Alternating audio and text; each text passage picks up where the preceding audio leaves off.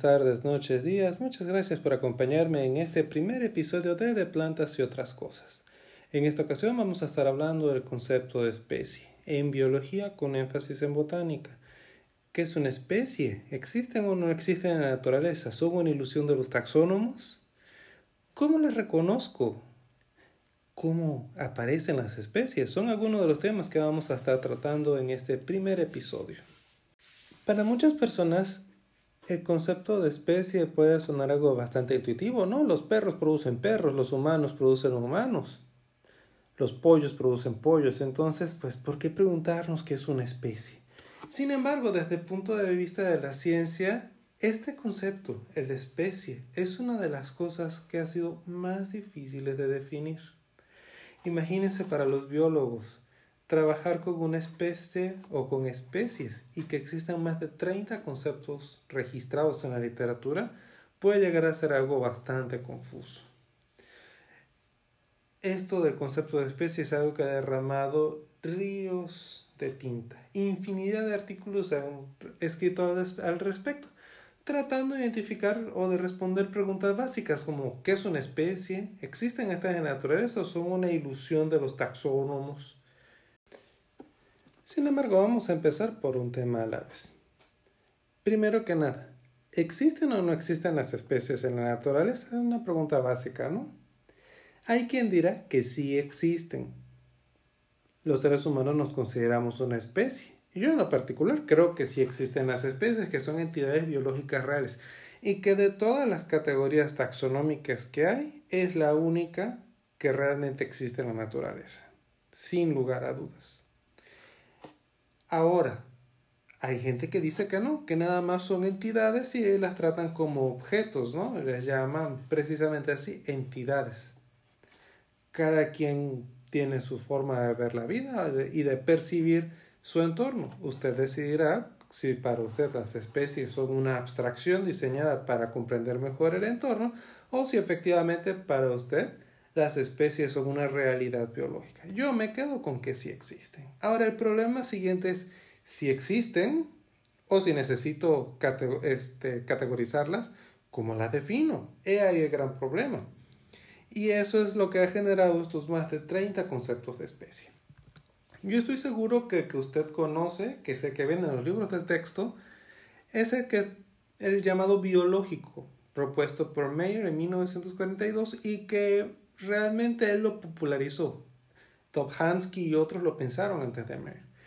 Y sugiere que las especies son grupos que conforman poblaciones real o potencialmente capaces de cruzarse entre sí y que están reproductivamente aisladas de otros grupos. O sea, estos grupos de organismos evidentemente conviven en espacio y tiempo, no puede ser de otra manera tienen caracteres comunes que permiten que se reconozcan y son compatibles desde el punto de vista genético. Este es un concepto muy intuitivo, ha sido por lo mismo muy exitoso y aplica muy bien en animales. De ahí que los seres humanos es muy fácil entender cómo funciona como especies, ¿no? Por eso decíamos antes que los burros producen burritos, los seres humanos producen seres humanos, los gallinas producen gallinas, los colibríes producen colibríes, siempre cada cual con su pareja.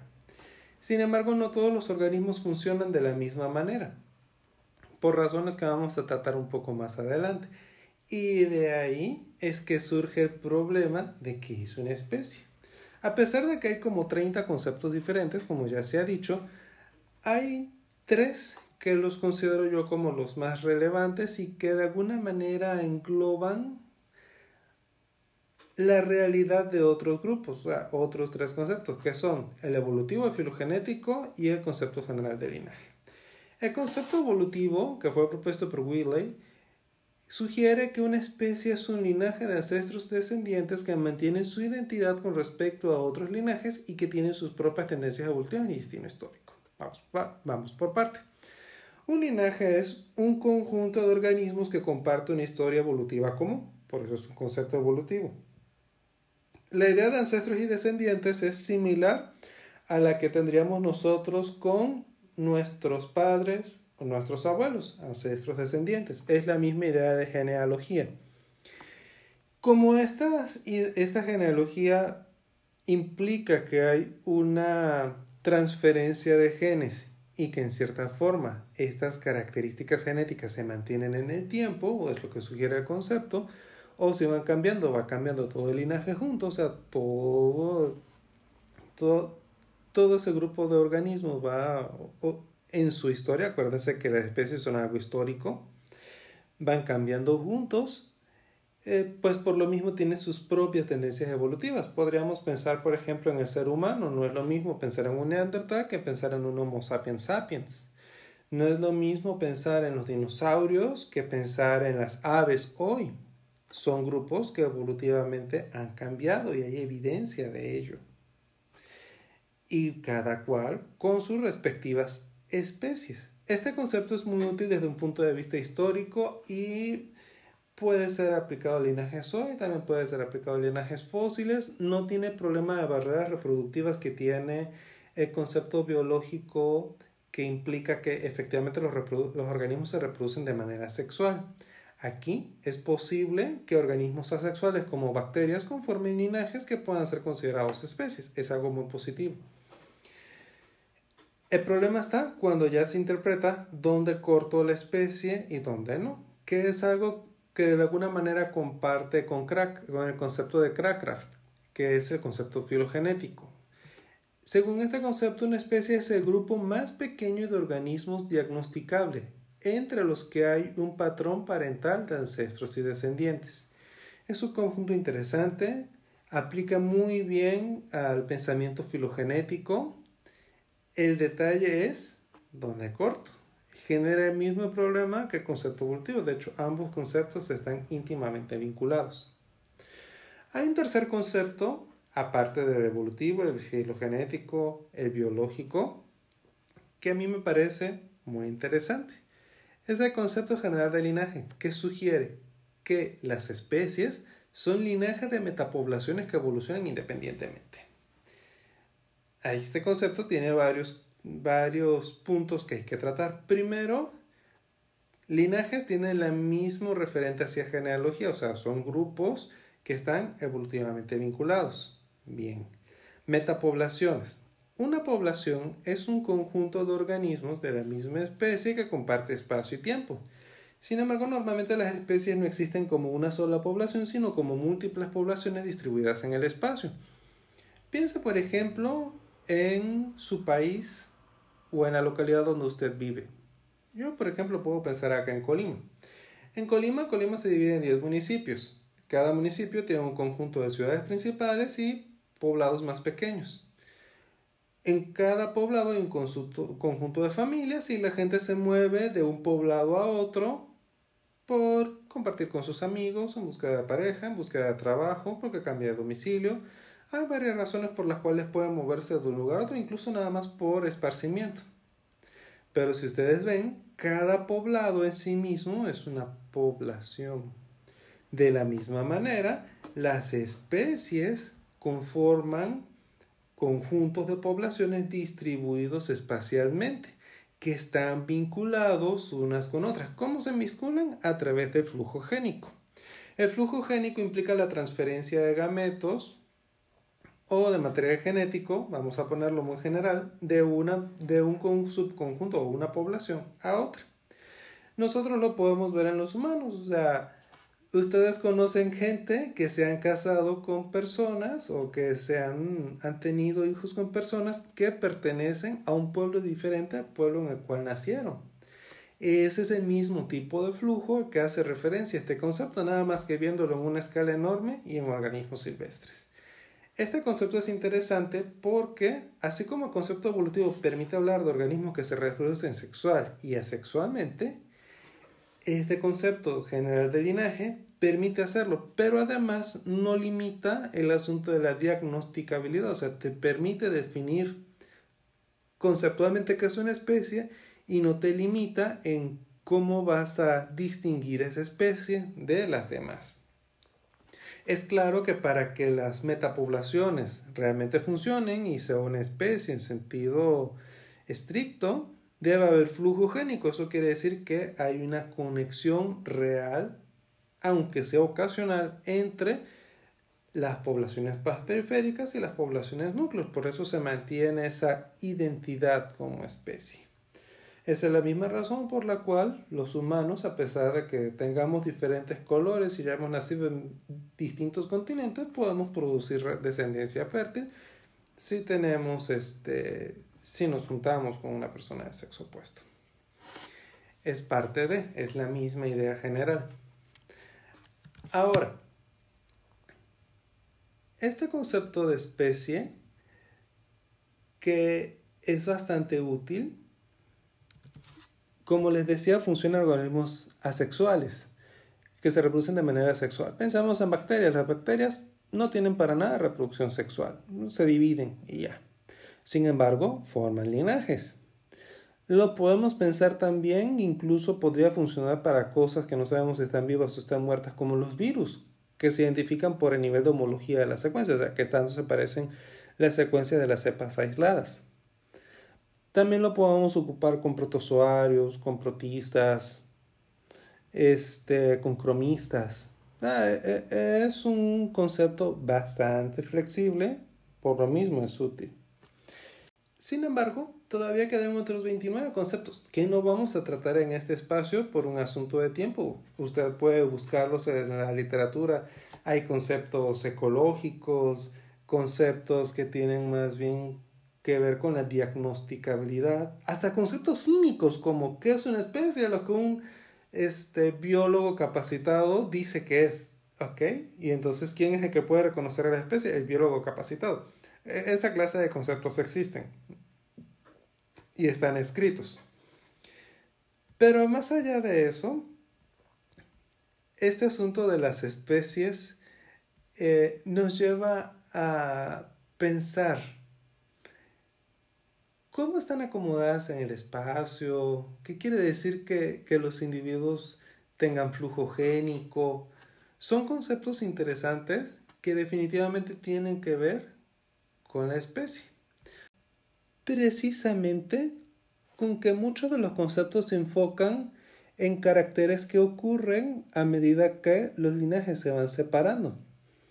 Por ejemplo, el que hayan barreras que permitan aislar a estos seres o a estos linajes como barreras etológicas de comportamiento, barreras físicas, por ejemplo, desarrollo de diferencias en los órganos sexuales, barreras genéticas, diferencias cromosómicas, eh, o barreras que, como en las plantas, ¿no? que hay sistemas de autoincompatibilidad y sistemas de, que controlan a un efectivamente si el polen germina o no germina. O sea, todo ese tipo de barreras no aparecen luego, luego. Estamos hablando que son barreras que van apareciendo. La diferencia en los colores, diferencias en los cantos, diferencias en las feromonas, son características que van apareciendo en el tiempo. Muchos de los conceptos se enfocan en estas características y por eso terminan siendo más bien operativos, más que definir exactamente qué es una especie. Algo sí es que es definitivamente cierto es que más allá de que los conceptos de especies reflejen diferentes momentos en la producción de estas entidades, vamos a llamarlas así, en general todos de alguna manera sugieren que son las especies son conjuntos de individuos cohesivos, que siguieron vías diferentes de evolución y que por tanto representan distintos linajes. Cuando hablamos nosotros, por ejemplo, que la diferencia de cráneo, bueno, esa diferencia de cráneo tiene una razón de ser, habría que ver hacia atrás, pero no necesariamente fue lo primero que ocurrió. Por ello es que se dice que muchos de estos conceptos representan diferentes momentos en el proceso de especiación. Una cosa definitivamente es cierta. Así como las especies tienen cohesión genética, las especies también tienen cohesión geográfica. ¿Qué quiere decir eso? Salvo especies de distribución, normalmente, que son casos extraños, normalmente una especie que vive en un lugar, si ustedes recolectan una planta silvestre, seguramente algo que crece acá en Colima como endémico, no necesariamente lo van a encontrar ustedes en China. O sea, las especies tienen distribuciones geográficas restringidas que son coherentes y están relacionadas con estos procesos de flujo génico. Por eso es que existen barreras biogeográficas que limitan la distribución de las especies. Eso es parte de lo que genera estos conflictos, ¿no? de por qué es tan difícil definir un concepto de especie. Ahora, como es un concepto, los conceptos tienen que cumplir con todas las lo que se espera de ellos. ¿Qué quiere decir esto? Que cuando un concepto de especie se enfrenta con la realidad, normalmente va a tener algún problema. Por ejemplo, el concepto biológico sugiere que los organismos solamente se pueden reproducir entre sí si son compatibles y puedan producir descendencia fértil. Muy bien. ¿Y qué ocurre cuando, por ejemplo, un horticultor toma el polen de una orquídea y se lo da a otra orquídea y genera una planta? Y entonces, cuando vienes a ver, ya mezcló tres géneros diferentes, brazo, la heliocatleya, ¿no? Es un grupo hortícola. Evidentemente, allí las barreras reproductoras no están funcionando como sugiere el concepto biológico y eso ya genera ruido. ¿Por qué? Porque efectivamente las barreras reproductivas en la naturaleza tienden a ser semipermeables. La otra cosa es, las especies pueden diferenciarse a pesar del entrecruzamiento, entonces estamos hablando de la especiación simpátrica. Simpatría quiere decir en el mismo lugar, en un mismo lugar puede ocurrir la diferenciación de un linaje en dos diferentes. Por ejemplo, por un evento de poliploidización, o sea, se multiplica su carga genómica por una mutación que puede cambiar el color y eso lleva a que se explore un nicho diferente de polinización en el caso de plantas. Entonces puede ocurrir especiación simpátrica, no solamente especiación alopátrica. La especiación alopátrica es aquella que ocurre en un lugar diferente. Por ejemplo, cuando está en el borde de la distribución y algo hace que se impida el flujo de genes del núcleo hacia esta población que está en el extremo. Eso genera especiación alopátrica. Hay muchos tipos de, de especiación alopátrica. No vamos a entrar en eso en este episodio. La otra cosa que puede ocurrir es la especiación paralela, o sea, que puede ocurrir debido a la adaptación paralela a polipolarizaciones recurrentes. El trigo, por ejemplo. Un organismo uniparental, que en los organismos uniparentales normalmente están organizados como entidades que reflejan a los organismos biparentales. Esto ocurre mucho con organismos clonales. Por ejemplo, en hongos es muy común. De hecho, hay hongos como Fusarium. Es un organismo que rara vez se reproduce de manera sexual. Nadie le conoce la, forma sexual. Pero, curiosamente, tiene sistema de reproducción parasexual. O sea, las hifas de los hongos, recuerden que los hongos crecen básicamente polifas que pueden generar un cuerpo fructífero visible o no, dependiendo del grupo. Estas hifas se pueden fusionar, producir algo que llaman un heterocarionte y entonces hay una transmisión allí de material genético. También existe la posibilidad de que haya un aislamiento reproductivo entre poblaciones.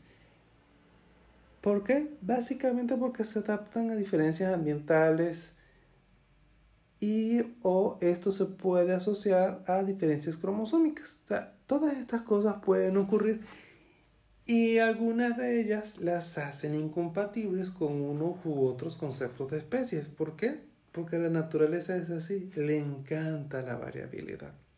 Por eso es que no podemos encasillarla. Pero desde el punto de vista operativo, nosotros como biólogos tenemos que trabajar con especies y de alguna manera debemos poder definirlas. Por eso es que algunos teóricos, para no romperse la cabeza, han decidido que para hablar de una especie, mejor hablan de dos cosas. Una cosa es el concepto y entonces se toman ideas como la de Dequeiros, que precisamente es el que establece o, o sea, lo que hace es buscar la manera de establecer un concepto que muestre las condiciones que son necesarias y suficientes para identificar un grupo de individuos como una especie. ¿Cuáles son esas condiciones?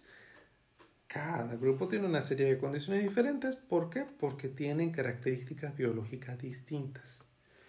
El criterio, porque una cosa es el concepto y otra cosa es el criterio, el criterio es precisamente esa condición necesaria y suficiente para identificar a un grupo de individuos como una especie. Las condiciones mencionadas en los conceptos tienden a ser criterios. O sea, si yo voy a incluir algo dentro de una orquídea, ¿qué criterios debe cumplir para ser determinada especie de orquídea? Si va a ser una planta carnívora, ¿qué criterios debe cumplir para ser esa planta carnívora? Y todos los organismos que incluya dentro de esa entidad biológica deben compartir estos criterios. Eso es lo que hace que sea precisamente tan difícil establecer un concepto de especie. Sin embargo, no es imposible. Debes tener cuidado cuando escoges un concepto de especie porque sus usos tienen implicaciones desde el punto de biodiversidad. Dependiendo del concepto que uses pueden haber unas poquitas o muchas especies en un lugar, porque la forma como tú defines la especie va a ser la forma como vas a cortar la diversidad en esos conjuntos de entidades. Esto tiene implicaciones legales, tiene implicaciones desde el punto de vista del manejo. No es cualquier cosa el concepto de especie. Aún para los biotecnólogos tiene implicaciones el concepto de especie que ellos están usando. Para terminar, yo quisiera que pensaras, para ti, ¿qué es una especie? Puedes pensar en el grupo que tú quieras, si te gustan las algas, si te gustan los animales, si te gustan las plantas, los hongos, las bacterias, los virus. ¿Qué es para ti una especie? ¿Cómo la conceptualizarías? Y luego la siguiente pregunta, ¿cómo la reconocerías? Haz el ejercicio y luego trata de hacer el mismo ejercicio con un organismo de un grupo diferente, también que te guste. Y si quieres, puedes compartir conmigo la conclusión a la que llegaste sea que me mandes un mensaje por esta plataforma o que me escribas por mis redes sociales. Hemos llegado al final de este episodio. Ha sido un placer compartir con ustedes un poco acerca del concepto de especie. En la próxima emisión hablaremos sobre el cuerpo vegetal. Estaremos hablando un poco sobre las características del reino plante, cómo se construyen las plantas, cuál es el plan corporal básico de una planta, para qué le sirven los diferentes tejidos que tienen, cómo están, es parte de lo que vamos a estar hablando en el próximo episodio. Muchas gracias.